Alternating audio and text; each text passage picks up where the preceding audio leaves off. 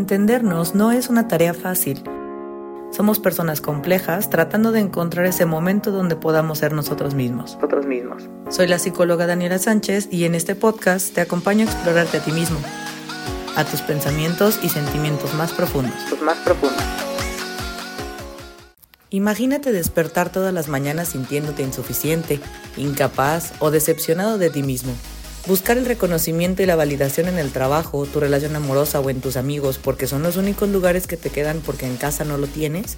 Nunca estar satisfecho contigo mismo o con nada de lo que haces. Así es vivir con altas expectativas. En compañía de Beto y Diana, personas como tú y yo, hablaremos de lo que es tener altas expectativas contigo mismo y específicamente en el trabajo así como te compartiré algunas herramientas para trabajar este tema. Este es un episodio más de Mi Lugar Seguro. Yo soy Dani Sánchez. Comenzamos. ¿Cómo les va con expectativas? Más allá de que nos hayan generado desde amigos, familia, la casa, ¿con qué tan exigentes son ustedes?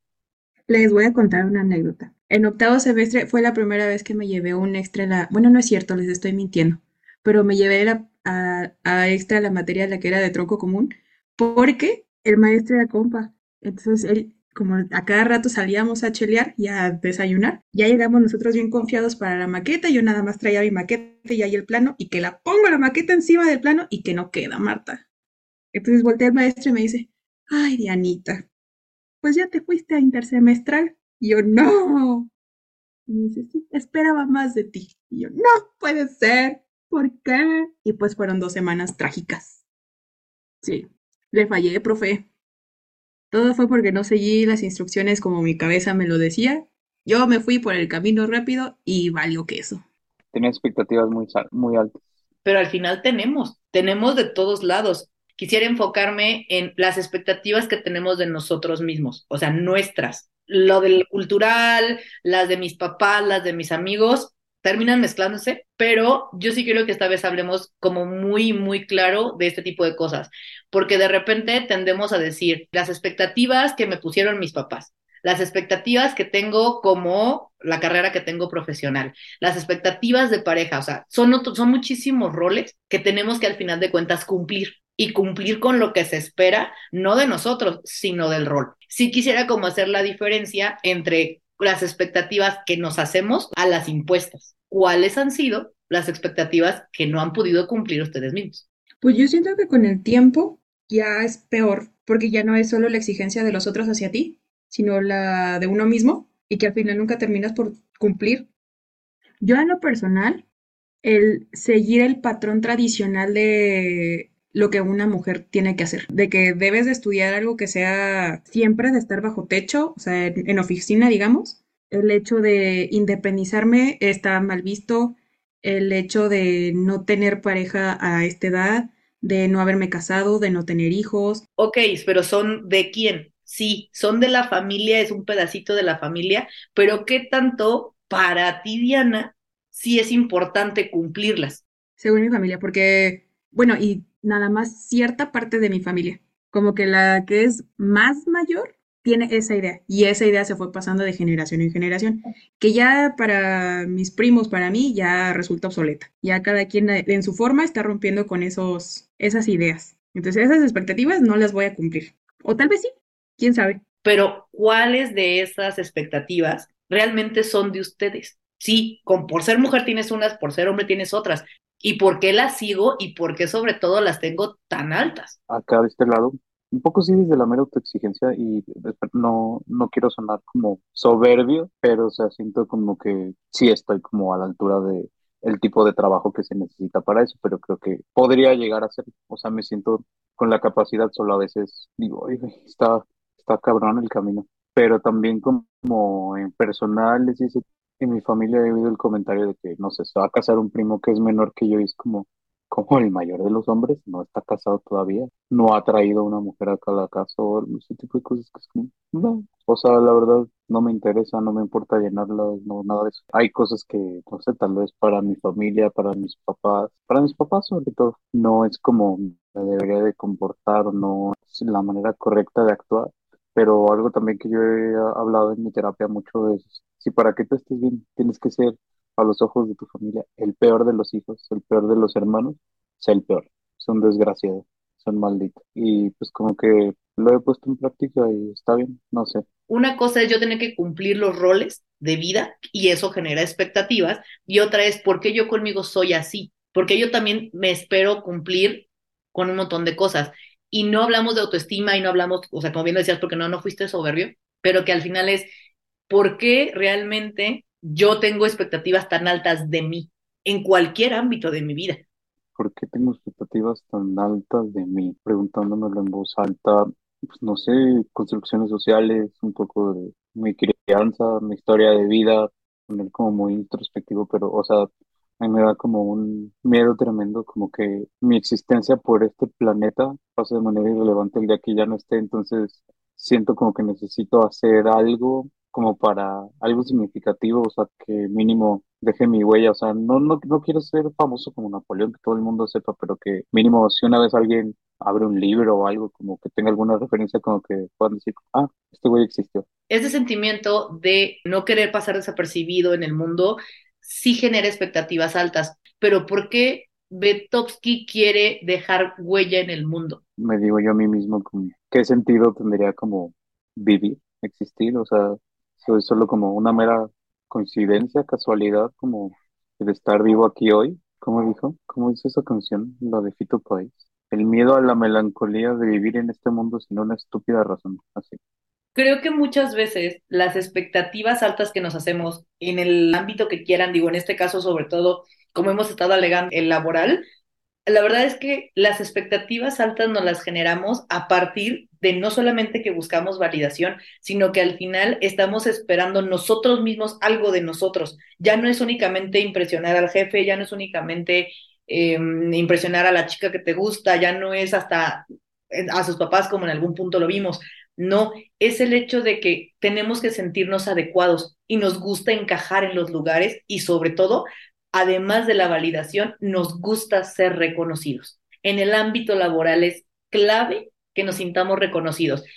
Pero sí profesionalmente, porque debo, en lo personal, o sea, desde la parte de arquitectura, yo debo de estar pendiente de la logística, de la compra de materiales, de mover el material, del diseño, de la estructura, coordinar con muchísima gente, eh, mover dinero, y no solo de una obra, o sea, de varias se genera esa expectativa, y lo hemos hablado muchísimo con varias compañeras de trabajo, de que se espera de todas nosotras, porque somos un grupo de puras mujeres, que estemos al tiro con todo, con todos los detalles.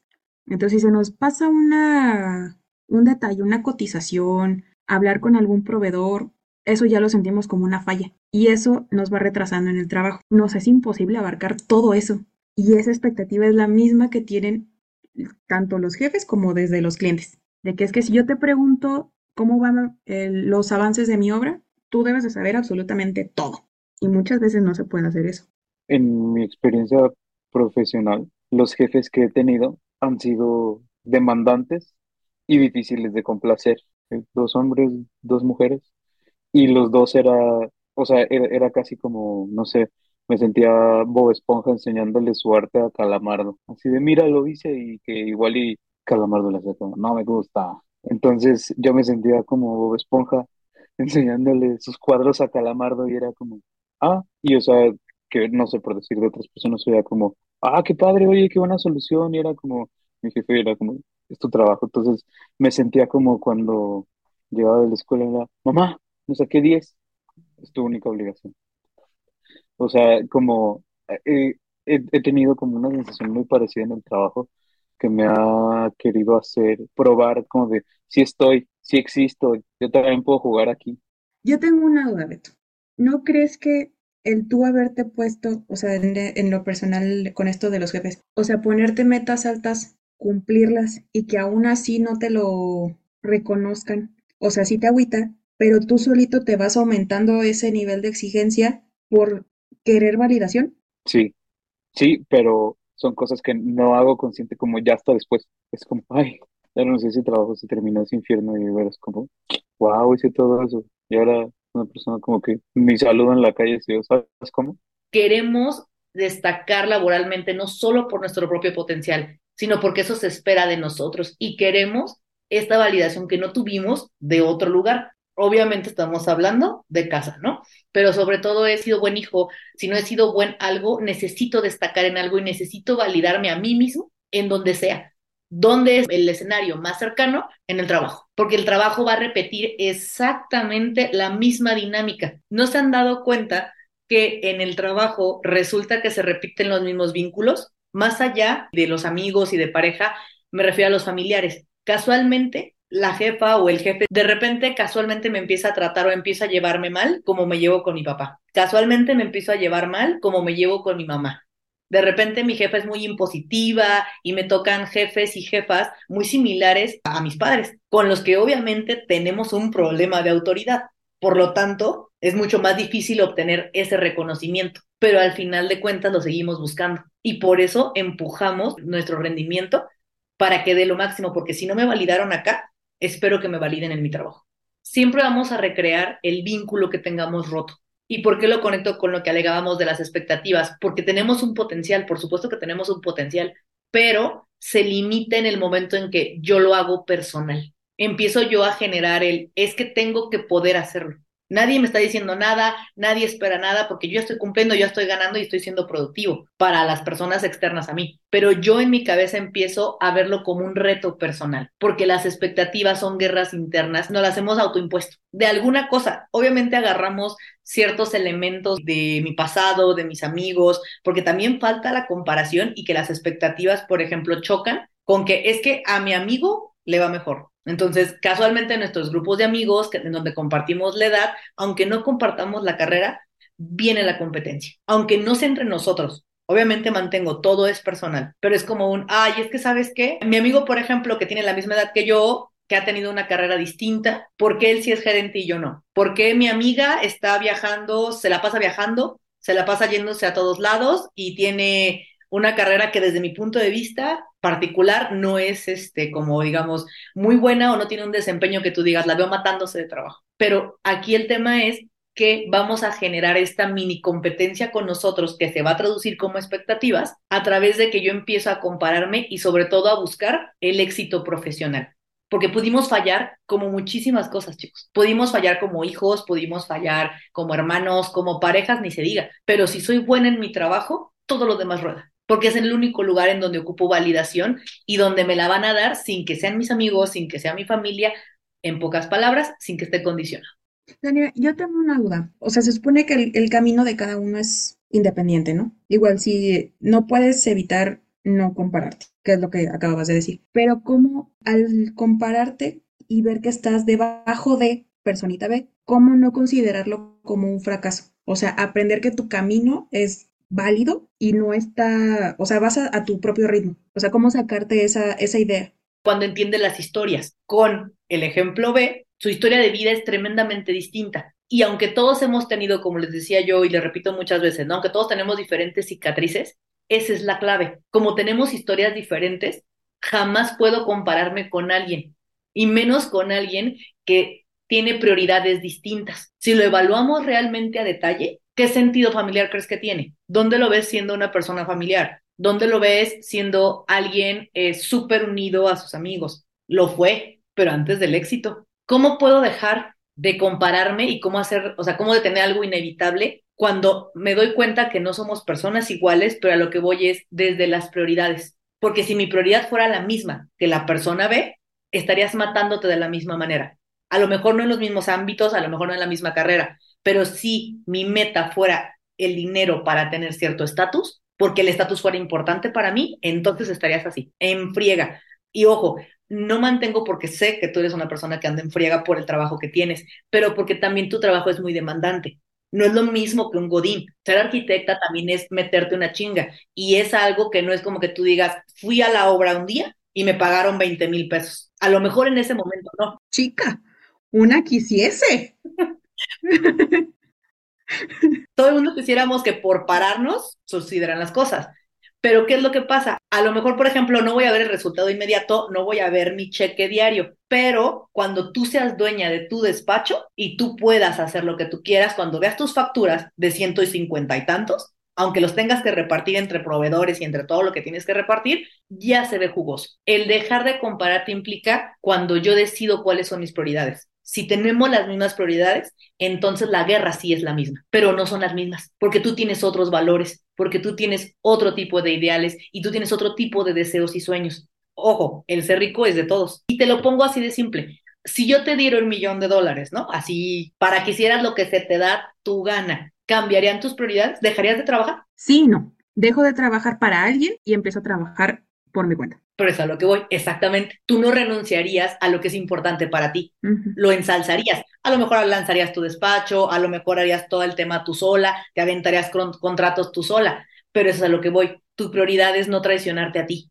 Y ojo, yo no puedo compararme con personas que no se quieren a sí mismas, con personas que su prioridad es estar bien con los demás. Sí, ya, ya caché. Puedo competir a nivel de satisfacción, porque al final la competencia es inevitable. Voy a tener que competir en algo, aunque seamos mejores amigos. Al hecho de que por algo voy a compararme con otros, ya sea con el dinero, ya sea con las amistades, ya sea con el lugar donde vive. Entonces, lo que tengo que hacer es canalizar la competencia, porque mi instinto de competir no se va a quitar. Y no puedo seguirme sintiendo menos por no tener lo que tiene fulano o porque no soy tan exitoso. Porque a lo mejor puede puede tener más cosas materiales, pero está completamente vacío. Así es. Si voy a competir, compite con alguien que tenga tus mismos valores, que tenga tus mismas prioridades. Ahí sí la competencia te la valgo. Y ahí sí siéntete más o siéntete menos.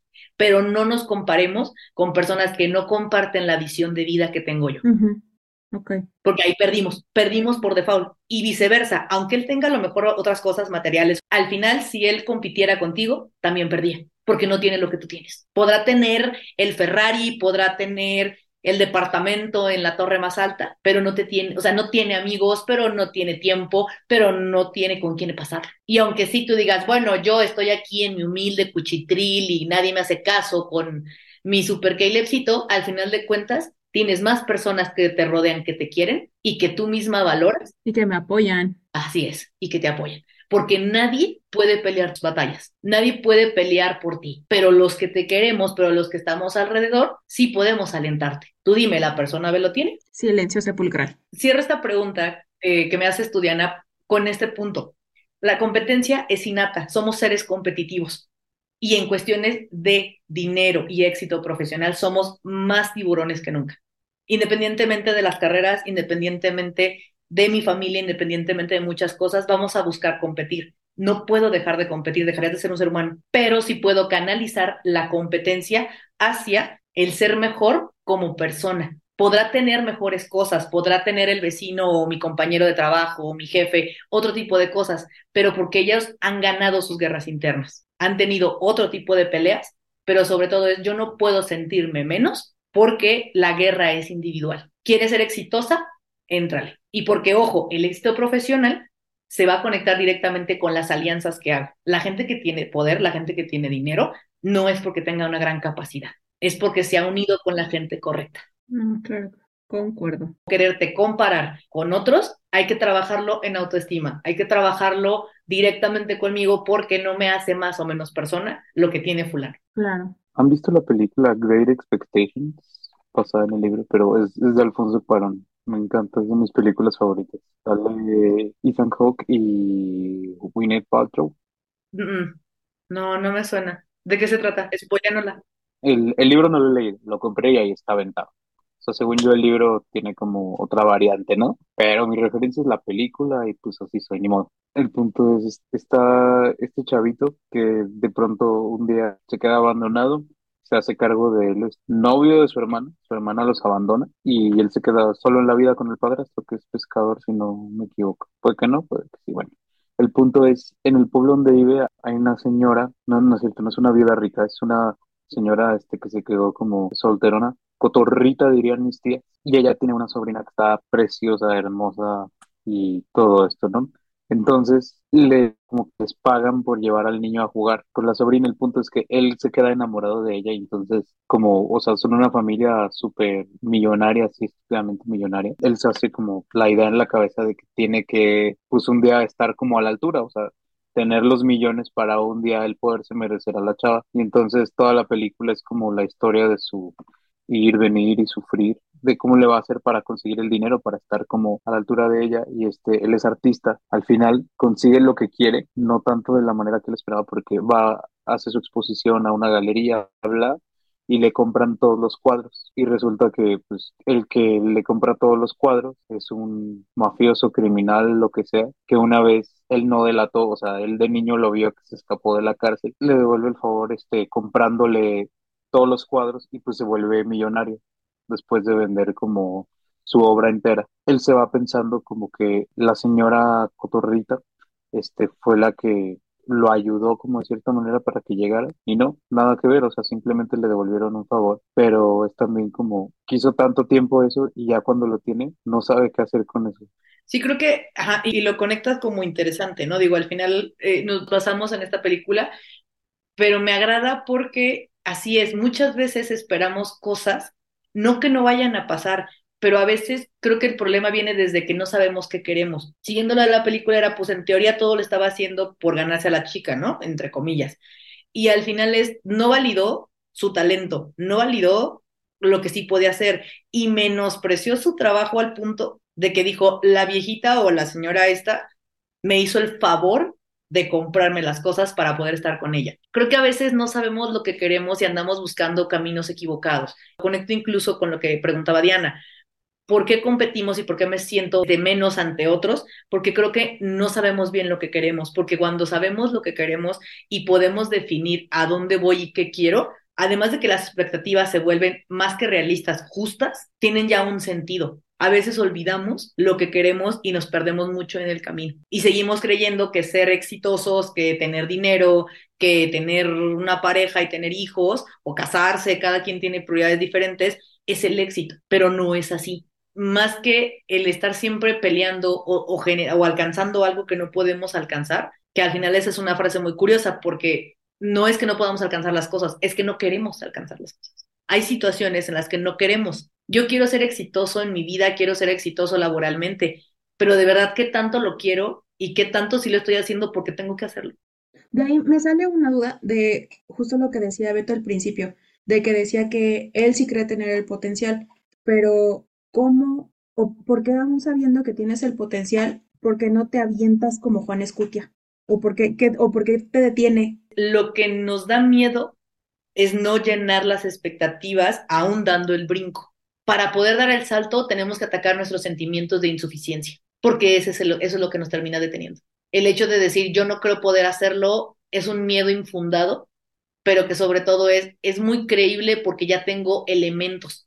Ya perdí dos trabajos, ya me mudé de ciudad, ya me cambié, ya perdí, ya perdí, ya perdí, una y otra vez. Entonces, ya lo intenté aquí, no funcionó, ya lo intenté acá, no funcionó. Pero cuando yo desisto de las cosas es cuando el miedo gana. Pero el miedo viene de mis fracasos anteriores a los que yo le di todo el valor del mundo, como si me definiera el fracaso. La historia de mi vida. Eh, en este momento de mi vida, que es como, ¿qué sigue para mí? Eh, hablando estrictamente como de profesional crecimiento, es como, ya viviendo ciudades, ya he tenido trabajos de distintos tipos y de una u otra forma está esto de las expectativas altas, pero al mismo tiempo como que siento que no termino de encajar, pero entonces, no sé, me invade lo es como, y nunca voy a encajar en algún lugar, o voy a encajar hasta que yo cree mi propio lugar, hasta que cree como mi, mi propio espacio, qué poéticos son los, que es como, o sea, ¿de verdad existirá un lugar como donde yo encaje perfectamente o eso nunca va a pasar? Eso nunca va a pasar y yo tengo que hacer como yo creo que debo hacer. Si yo no encajo en los otros roles de mi vida y en el laboral, que es donde según yo tengo más oportunidades, tampoco encajo, ¿dónde voy a encajar? porque ahí entonces no solamente estamos mezclando el sentimiento o pensamiento de insuficiencia, sino también el de pertenencia. ¿A dónde pertenezco? Si no soy, y, porque te digo, seguimos en la misma guerra de la pregunta de quién somos, porque, ok, me defino o intento definirme como hijo. No, ¿sabes qué? No fui un buen hijo porque todo el mundo juzgó. ¿Sabes qué? Como hermano, no, tampoco he sido un buen hermano por esto y por esto y por esto y por esto. Pero el único ámbito que nos queda es el laboral. Es un lugar en donde puedo recrear una nueva familia. No crean que es coincidencia que busquemos el éxito profesional cuando no tenemos el personal. El ámbito laboral recrea este sistema, recrea una nueva oportunidad de ser alguien, porque pude fracasar en todo lo que tú quieras, en todo. Perdí mi familia, perdí mis amigos, perdí todo, pero si tengo el reconocimiento y el éxito profesional, pertenezco. La clave es lidiar con este sentimiento y esta sensación de pertenencia que no suelto, porque si no encuentro y no me aferro ya, o sea, si el trabajo es mi última oportunidad de intentar pertenecer y no lo tengo, entonces viene la pregunta complicada, ¿dónde pertenezco o a dónde pertenezco? Porque no siento que entre en ningún lugar, porque no he sido apto para ningún lugar. No soy lo suficiente esto, no soy tan bueno para esto, no tengo esto. Entonces, por lo tanto, las expectativas se elevan porque entonces, si lo único que me queda es mi trabajo, entonces tengo que ser la mejor, tengo que ser la mejor arquitecta, tengo que ser el mejor diseñador industrial. Es la única etiqueta que me queda, pero mi sentido de pertenencia se queda muy corto, porque aunque lo logre, es un logro vacío. Ok, son el mejor profesionista que quieran, ¿y luego qué? Y yo tengo, ahí, me, me sale otra duda, o sea, ¿no crees que se potencialice todavía más cuando, y pasa muchas veces de que es el primero de algo en la familia, o sea, de que cargas todavía más peso. Sí, porque una cosa es el sentido de pertenencia, otra es este sentimiento de insuficiencia y otro es el legado que tengo heredado. Ya no es únicamente lo que mis papás querían que fuera, no es lo que mis tíos quieren que sea, no, no, no, o mis abuelos. Todos traemos una herencia psicológica, un legado. Y cuando toda mi familia se ha dedicado a lo mismo, la teoría es que tú lo tienes que cumplir, sino porque también es, tú no puedes ser el eslabón débil de la cadena. Recuerdan esta muy, muy vieja, El Príncipe de Egipto. Eh, y se acuerdan la escena en donde están, salen como corriendo Ramsés con Moisés, el punto es que destrozan un templo, ¿no? Que es a lo que voy. Seti, que era el faraón en ese momento, les mete un regañadón tamaño león, ¿no? Cuando Ramsés le explica que nada más son templos y que no pasa nada, voltea fúrico y le dice, pero solo basta un eslabón débil para romper la cadena. Y la escena se va directo a donde está parado el Seti con los faraones atrás, unas pirámides de faraones atrás. Ramsés se ha enojado y Moisés le dice, ¿por qué eres tan duro con él? Y le dice, porque tú nunca entenderás la carga que lleva él sobre sus hombros, por ser el hermano mayor. Es una escena muy tonta que se pierde en toda la película y en todo el chisme, pero que viene acorde a lo que dices tú, Beto, como la película que ejemplificabas. Es una herencia con la que también peleamos, es un legado, porque al final, aunque somos personas completamente ordinarias, si importa el apellido, si importa qué vas a hacer de tu vida. Tú no tienes la más mínima idea, pero importa qué haces y vas a ser juzgado por lo que hagas. Y como decía Diana, si tú en la familia coincide que eres la primera que tiene una carrera universitaria, si coincide que tú eres la primera en la familia o el primero en la familia que logra estudiar en el extranjero, etcétera, etcétera, circunstancias que tú definiste, pero que ahora te obligan a hacer algo más. Y ante ese tipo de situaciones, nadie, como le dice Seti a Ramsés, nadie quiere ser el eslabón débil de la cadena. Nadie queremos ser el que digan, tú no pudiste hacerlo. Es que de ti se esperaban grandes cosas, pero quedaste corto. Es una frase que destroza más de una barrera emocional. Ataca a nuestro niño interior. El único que es capaz de soñar, el único que cree que es capaz de dominar al mundo, es al primero que rompe. Y más con esta frase. No sé si a ustedes algún punto en su infancia se las dijeron, de que el amigo de tu papá le decía, no, es que este niño, esta niña va a llegar a, va a lograr muchísimas cosas. Y luego ya que creces, es como de, no manches, se me quemó el agua. Y termina siendo el, el niño, el del video, el, el que tiene el, el, balón de básquetbol. Este niño va a ser un atleta, pero que avienta el balón y se da en la cabeza. Así, me representa. Sí, es como de, ¿qué pasó? Sí, así también. Y todo eso que dijiste me resonó así. Vi un Vietnam de recuerdos pasar porque yo- te, te dio el balonazo en la sí, cara. sí, porque yo, o sea, en mi familia, en mi caso, sí soy el primero que se dedica como a algo creativo, entre comillas, co- como de, tú, tú eres el que sigue. Después de cómo creció el despacho y cómo todo esto, todos los clientes es para que tú hagas algo más de ellos. Es como, ¿quieres estudiar diseño? O sea, totalmente me sonó. Me vi a, a mí mismo en 2013 recién. porque eso devuelve el eslabón de la cadena, Beto, porque debe ser diferente. Y sí siento, y a veces, o sea, yo sé que no es, o sea, como la profesión de mi familia, no es como lo que yo quiero o algo así, o sea, me aburre montones. tuve una probadita en el bachillerato, fue como que aburrido. Y a veces también hasta me entra la duda como de que, no sé, a veces pienso que la utopía millennial es que nos debe encantar nuestro trabajo, pero a veces digo, y si es solo trabajo y lo correcto hubiera sido estar en algo aburrido que no me gusta, yo sería el hijo del jefe, o sea, mínimo estaría batallando ahorita, es como tendría mi trabajo seguro, o sea, como un ingreso y no sé, tal vez vida, mi energía, mi, mi enfoque no estaría ahorita como destinado como a quererme abrir paso, a ser un hombre, tener cierto reconocimiento, porque el reconocimiento ya estaría como dado nada más por apellido y organización, ¿no? Que es como, no sé, igual y me estaría dedicando, no sé, a buscar esposa o alguien así, porque pues ya estaría como muchísimo más estable o e-, ese tipo de cosas.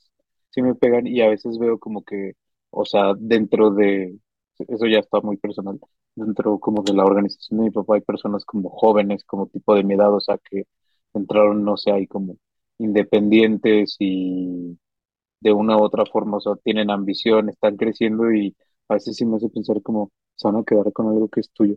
Y es como, no, no es mío, o sea, como yo nunca he querido participar, pero al mismo tiempo siento como ese remordimiento, ¿sabes cómo? Como si estuvieras traicionando a los tuyos. Sí, Innato, ¿no? es correcto. Y por lo tanto, traicionar a los tuyos implica que mereces un castigo. Y que por ser diferente y ser único o creativo, por ser simplemente diferente, no te ganarás el derecho a la membresía. No perteneces porque no eres como ellos. Tan, tan, tan. ¿Por qué te digo esto? Porque siento, Beto, que de repente no somos conscientes de la carga que tenemos y no porque nos queramos deslindar, no se trata de que siempre nosotros los millennials nos valga gorro la vida, pero normalmente si te fijas, y yo lo haría un poquito ahora sí generacional, si te fijas la mayoría de millennials buscamos romper patrones. Si la generación de ahorita, Cristal y demás, busca romper patrones, como que los pioneros somos nosotros porque nuestros papás sí siguieron la línea, siguieron lo que correspondía independientemente de los ramos y de las reglas y de todo. Ellos sí se sacrificaron y nosotros no queremos hacer eso. Estamos dispuestos a perder nuestra individualidad porque debamos seguir un camino preestablecido. Pero eso nos cuesta, obviamente, todos estos traumas. La desaprobación, el sentido de pertenencia, esta parte de ser insuficiente. No vamos a dar el ancho jamás a algo a lo que no nos identificamos, pero porque nosotros sí tenemos el valor de decir que no queremos eso. Rompí patrones. Entonces, a partir de eso viene la guerra interna. Y la guerra interna es, imaginen este discurso. Ok, quisiste ser diseñador industrial, quisiste ser arquitecta. Pues ahora la mamacita, porque como no quisiste seguir la línea, tienes que probar que tu sueño es igual de válido que el de él e incluso más exitoso. De ahí se generan las, desde ahí empezamos con las exigencias altas. ¿Por qué? Porque aquí es el romper la cadena implica que se supone que vamos a hacer algo mejor, porque por eso estamos haciendo lo diferente. Pero el problema es cuando mi sueño, mi carrera, mi vocación, etcétera, no alcanza la expectativa que yo mismo me puse y que le puso la familia al decir, ok, te dejamos ser libre, pero prueba que vale la pena. Entonces, desde ahí es en qué momento dije que yo quería hacer esto. Tan fácil hubiera sido mi vida si hubiera acatado las órdenes y si hubiera acatado todo. Sí, pero yo les rompo esa dinámica y ese discurso. Sí, habría sido fácil, pero no serían felices. Ellos no valoraron su felicidad y acoplaron su felicidad a lo que tenían. Dijeron, no me gusta hacer esto, pero le agarro el jugo y me caso con quien yo quiero, o casualmente arranca la crisis de los 40 y de los 50. Ah, pues ahora sí me compro mi carro. Ah, pues después sí me voy al extranjero. Ah, pues después sí hago lo que yo quise. Ellos postergaron sus deseos, nosotros no. ¿Y por qué les digo esto? Porque al final de cuentas, el decidir ser felices y estar satisfechos conmigo mismo implica un alto riesgo de no serlo, pero que si no no la jugamos, seríamos peor de infelices. Y yo pensé, ah, cabrón, ya soy feliz. No, no, broma. no, pero sí, sí entiendo, sí entiendo el, el punto. Pero igual es, es, a lo que quiero llegar. Si te lo preguntaste, lo, lo, lo tomo súper válido, Beto. Sí, no. El hecho del camino que has elegido a costa de muchas cosas te está haciendo feliz. Ojo, el haberte quedado a lo mismo tampoco te asegura la felicidad, ¿eh? te aseguraba la estabilidad de la familia, y a lo mejor la económica, pero serías tú. No, no sé la verdad. No creo. ¿Podrías hacer eso el resto de tu vida? No creo. No, ¿Le encontrarías el amor a eso? no. Yo también no creo. Todavía falta, no, no sé, no puedo evitar pensar. Yo, es que yo siempre digo como el meme, pero es como, este, valórense, este, están en el mejor momento de sus vidas y yo, ¿este es el mejor momento? O sea, ya de aquí abajo es, cuesta, cuesta abajo, o sea, ya de aquí se pone peor. Ojo, ojo. Ustedes todavía no están en, yo se los confirmo, ustedes todavía no están en su mejor momento de vida. Estamos en nuestra etapa de desarrollo de personaje. Así es. Todavía no han llegado al clímax, chiquitos. Todavía no. El clímax viene cuando tomas decisiones personales, porque tu trabajo sí hasta cierto punto muy satisfactorio y es clave para tu desarrollo, pero al final de nada va a servir que logres el, el éxito profesional si tú no encuentras el personal, porque laboral es un pedacito de todo. Es, una, es, una buen, es un buen pilar, ¿eh? Sí, es un buen pilar, pero no pueden basar su felicidad y su personalidad en la carrera que escogieron, porque por eso están exigiéndose tanto. Además de que casualmente los dos tienen carreras súper exigentes de mucha chamba. Escogieron carreras exigentes. Por lo tanto, ustedes mismos se pusieron esa meta. Y como yo se los he dicho en otras ocasiones, nadie nos ponemos metas y sueños que no podamos alcanzar. Danny Dreyfus, te vas a morir, te vas a morir. A lo mejor y de manera subconsciente nosotros mismos decimos, ah, Simón, sí puedo, ¿no? La vocecita que quieren matar, esta vocecita de tú no puedes, es que no es suficiente, es que no gana lo suficiente, es que no tienes idea de qué hacer, ese es un símbolo y es una alerta de que el sueño es lo suficientemente alto para que lo alcance. Una meta personal, un sueño que no me dé miedo, no es lo suficientemente alto. Entonces estarían siendo mediocres si no quisieran intentar algo diferente y algo nuevo y algo fuerte. Los retos que se pusieron tienen la capacidad de hacerlo, pero dependerá de ustedes lo que quieran hacer con eso. Si se quieren dejar infundir un miedo y se quieren inundar de una sensación súper displacentera, como el no soy suficiente y estar queriendo comprar y encontrar un lugar, se van a ir en eso. Y que al final, ¿qué es lo que tenemos que hacer? Y yo es lo que digo, eh, complementando la pregunta que decía Beto hace rato, el lugar al que pertenezco es donde yo quiero estar y a mí me toca hacer ese lugar. Ese lugar no existe, porque ese lugar está aquí, ese lugar lo tienen en la cabeza. Y si yo no hago de mi cabeza un lugar bonito para vivir, será el mismo infierno con el que tengan que lidiar ustedes. El lugar feliz, su lugar seguro, está dentro de ustedes, no afuera. ¡Qué bonito!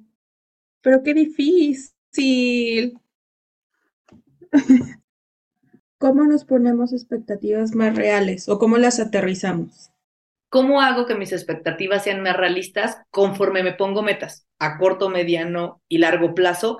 Que obviamente pueda haber resultados, porque las expectativas al final son monedas al aire. Es yo quiero hacer esto, pero no logro poner cuándo, dónde y cómo, no, no las bajo a la realidad. Y normalmente las expectativas altas están desarrolladas o están originadas de mis pensamientos ansiosos, no solamente de mis sueños sino también el hecho de tengo que hacerlo y ahorita y mañana y estoy perdiendo el tiempo. Tengo que dejar de hacer eso. Tengo que decir qué voy a hacer hoy, qué voy a hacer en una semana, implica disciplina. Tengo que poder ver logros en mi vida, porque cuando he estado mucho tiempo fracasando, olvidé cómo se siente tener éxito en algo. Desde ir al gym toda la semana, desde comer la dieta que tengo que comer, desde leer el libro que tenía que leer, todo funciona y mis expectativas se vuelven realidad cuando yo me enfoco en ser esa persona. Necesitan volver a sentir el éxito para dejar de chocar con no lo alcanzo, no soy suficiente, no conecto, no puedo. Poder hacerlas realistas, eh, bajar mis expectativas, ojo, no es ser mediocre, no es conformarse, es ponerle un poquito de orden a lo que estoy esperando de mí, pero sobre todo empezar a verlo tangiblemente porque yo puedo tener todos los sueños que quieran, pero al final es tengo que tener procesos y procedimientos reales, que lo sienta, que lo vea. Simplemente les pongo un ejemplo. ¿Por qué dejamos las dietas? ¿Por qué dejamos de ir al gimnasio? Porque no se nota inmediatamente. ¿Por qué dejo de leer un libro? Porque no está en mi mesa de noche y lo tengo allá en el librero y pues pararme ya, ya es mucho trabajo. ¿Cómo lo conecto con lo que decimos? Porque al final las expectativas es siempre querer algo más. ¿Puedo tener ambición? pero tiene que ser una ambición que pueda comprobar. Si no, entonces no es una expectativa alta, es autosabotaje. Si yo no puedo alcanzar mi meta en cierto tiempo y de cierta manera, no es que no pueda, es que entonces está haciendo una conducta de autosabotaje. Yo puedo esperar muchas cosas de mí, pero tengo que estar haciendo algo en tiempo presente que compruebe que voy por el camino correcto, aunque no en ese momento me dé la satisfacción inmediata. Eso lo pondrías tú como un el termómetro, por decir, de las expectativas sanas. O sea, siempre que, siempre que yo tenga expectativas sobre algo, deben ser basadas en hechos. O sea, como dejarlo como, como una norma. Sí, parte de hacer las expectativas realistas es siempre basarte en hechos, porque si no, alimento fantasías y sueños sin fundamento, sin lógica, que lo único que van a generarme es frustración y sentimientos de ser inadecuados. A veces el problema no soy yo, a veces el problema es la meta que tengo. La ambición siempre va a ser bienvenida, porque no quiero ser un mediocre, pero tiene que estar dirigida. Si no, entonces nada más comer por comer no me sirve. No mezclen y no choquen la ambición con las metas que tengo, con las ganas que tengo de ser exitoso. Yo puedo tener la ambición que quiera, pero la ambición implica pasos, implica hechos, implica cosas que tengo que hacer. Ejercicio para que puedan generar expectativas realistas. Escojan vencer miedos inmediatos. Escojan cosas chiquitas, mini logros. Como lo que yo decía en otro en otro episodio, ¿no? De, o sea, que para mí uno de los miedos había sido lo de la carretera, o sea, manejar en carretera. Ajá, empiecen a superarse, porque si yo logré aventarme a manejar en carretera, aún con miedo, y probé que no, o sea, probé que no pasó nada, voy a ir perdiendo el miedo, me voy volviendo más segura y entonces ahora sí genera la expectativa que quieran. Y conforme ustedes evalúen lo que necesitan para lograr la meta, se van a dar cuenta que no les faltan tantas cosas. Tener metas altas, tener expectativas altas está bien, pero al mismo tiempo tienen que ser alcanzables, si no son fantasías. Ok.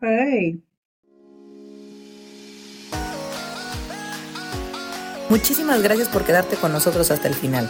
Espero que te haya gustado y sobre todo que te haya hecho reflexionar un poco sobre tu propia historia. No olviden suscribirse para que no se pierda ningún episodio. Si quieren más información sobre salud mental, síganme en mis redes sociales. En Instagram me encuentran como SC y en Facebook como psicóloga Daniela Sánchez. Recuerda, yo soy Dani junto con Beto y Diana. Esto fue un episodio más de Mi Lugar Seguro. Hasta pronto.